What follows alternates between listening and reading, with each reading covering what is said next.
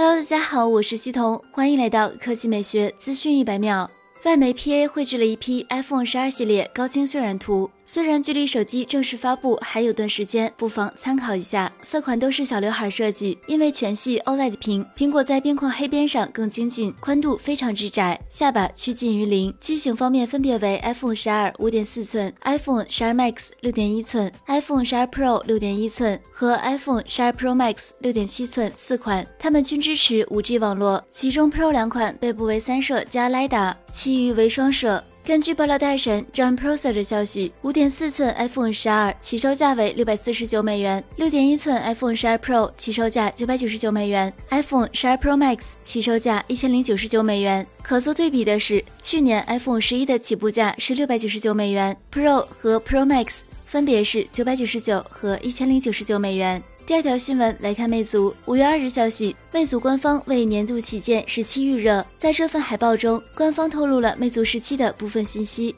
：C 口移动电源、JN 充电器。此前在魅族十七 M Smart 五 G 快稳省技术沟通会上，魅族透露十七的电池容量为四千五百毫安时，支持三十瓦快充。从官方公布的海报信息来看，这次发布会魅族还会带来全新移动电源，值得期待。回到魅族十七上，它采用 AMOLED 九十赫兹高刷新率显示屏，分辨率为 FHD 加，搭载高通骁龙八六五旗舰平台，支持 SA、NSA 双模五 G，配备 LPDDR 内存及横置五环影像系统，其主摄为索尼 IMX 六八六。该机将于五月八日在线上发布，值得期待。好了，以上就是本期科技美学资讯百秒的全部内容，我们明天再见。